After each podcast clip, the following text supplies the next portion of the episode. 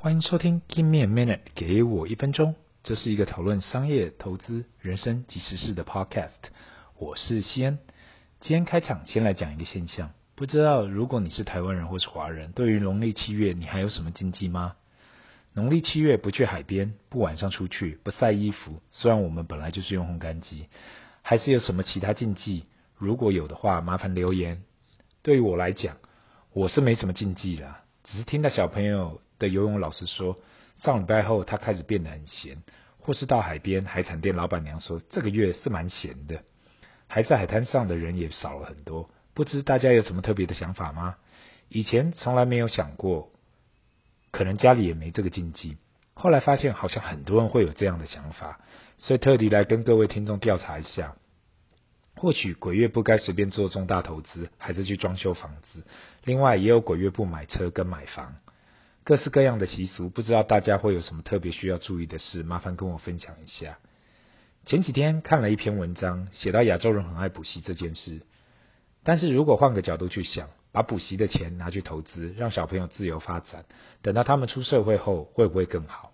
坦白说，这件事情我大概很多年前就想过了，也跟不同的人讨论过不同操作的方式。今天正好趁这个机会，在这里跟大家分享一下我的想法。对于亚洲人来讲，或是华人来说，好像一切都是万般皆下品，唯有读书高。不管是在台湾，好像读了台大就光宗耀祖，或是在中国读到北京清华一样，就是万人之上的状况。不知道这是否是文化的差异？大家拼了老命就是为了上个好学校之类的，好像上了顶尖的学校，你就是谁谁谁。但是很多时候回想起来，等到出社会二十年，谁还会记得你在哪里毕业的？真的关注你出社会的成就是什么？其实我要讲这一段话，只是想要鼓励很多在求学路上，也许没有读书那么好的人，永远要记得，人生就是走一个过程，有高有低，只要愿意不断的尝试，还是可以做到最棒的自己。回归到今天的主题，那就是到底是花钱去补习好，还是不如把这钱拿去投资好？我觉得这个面向好广哦。一个面向是小朋友小的时候该去补习跟学才艺，还是父母该把这费用拿去投资？不管是买个大盘 ETF，还是当缴贷款。另外一个面向是，当我们出社会后，该拿钱去进修，还是该去投资或是创业？这应该是不同的方面去探讨的。身为父母，让小孩去补习或是学才艺，这是每个父母需要去做的决定。补习当然不是必备的，如果用英文去讲，这应该算是课后多的多出来的学习。既然这不是必要的，那肯定就是变成一个选择了。如果是一个选择的话，那另外一个选择应该是如何去利用这一笔钱去做更有效率的使用。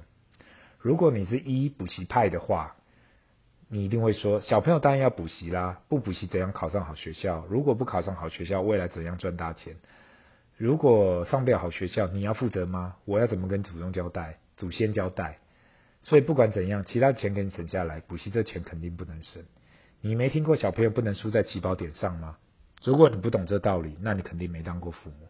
会选择补习这方面的，绝大部分觉得，如果小朋友可以透过补习考到好学校，那未来肯定可以光宗耀祖。华人不是说了吗？教育是最好的投资。只是补习算是教育吗？这又是见仁见智的。如果你是属于第二种，算是准备投资派的，准备把这个钱拿去投资。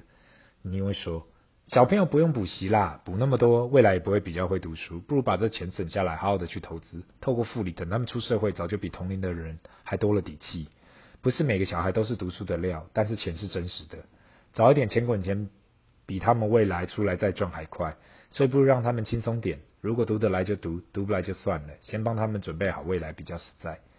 其实以上两个论点我都有听过，也思考过，没有对或是错。我有一个很妙的比喻法，那就是这也跟资产配置同样。我就说，人生就是有关选择，一切都是自己的选择。可以投资在自己孩子上的钱等同一百 percent，你可以配置五十 percent 在补习，五十 percent 的钱拿去投资。或是如果你觉得你的孩子很有潜力，或许你想要配置七十五 percent 在补习当中，那剩下的二十五 percent 拿去做长期投资。或是你觉得你孩子就是不喜欢读书啊，他天生就不爱读。也对才艺没太大的兴趣，那也可以改成二十五 percent 补习，剩下的七十五 percent 拿去做投资用途。对我自己来看，这是一个选择题，而不是是非题。任何金钱的运用就是一个选择。当你做了一个选择之后，就要对你的选择负责任。所以，当你问我的意见的时，我又是回归我的老话：当你做了这个选择后，你晚上睡得着觉吗？如果你可以睡得稳稳的，那就代表这是一个正确的选择。如果你是一个比较需要数字去理解的人，那我就让大家去思考一下。我昨天晚上用软体回测，从三岁开始，如果你帮你小孩一个月补习费抓大约新台币一万块，约三百块美金，与其让他去补习，你投资到了台湾的大盘或是美国的大盘指数好了。二十年后到现在二零二二，台湾大盘大概会给你约七百六十万新台币，美国的大盘大约会给你一千万新台币左右，这是每个月。你定期定额投资一万块台币，约三百块美金，意思就是，如果小朋友大学毕业，他就会有最少七百六十万的流动资产。如果全部都配置在投资上，没有去补习，但是如果是房地产的话，其实报酬率也差不多了，所以可以给大家一个数字上面的参考。所以你说补习重要还是投资重要？这是一个选择题，不是是非题呀。对于出社会后到底该投资？去上课跟进球，还是要去投资其他的事物或创业，这也不是一个问题。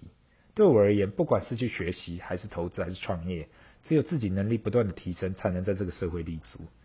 如果你认为你很想去投资或是创业，这也不是不行。有经历过的人就知道，任何的投资跟创业都需要缴学费的，这东西没有捷径。我也从来没看过人不用缴学费就可以成功的。所以，其实不管你要做什么，一切都还是要学习。这里的重点不是你该怎样，而是你不能原地踏步。不管你是要去报课进修，或是选择去投资创业，只要有那个心，这就没有投资报酬率的问题。在这个世界里，大家都很看重投资报酬率，可是更重要的应该是做了这个决定后的结果是你想要的吗？如果这个体验跟经验远比金钱来的重要，我觉得那就值得了。最后的重点还是在于你有在进步吗？你有在追求改变吗？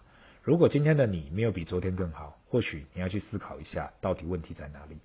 今天的分享就到这里，如果有什么想要让我知道，呃，麻烦留言，不要忘了按赞及订阅。Give me a minute，给我一分钟，Bye。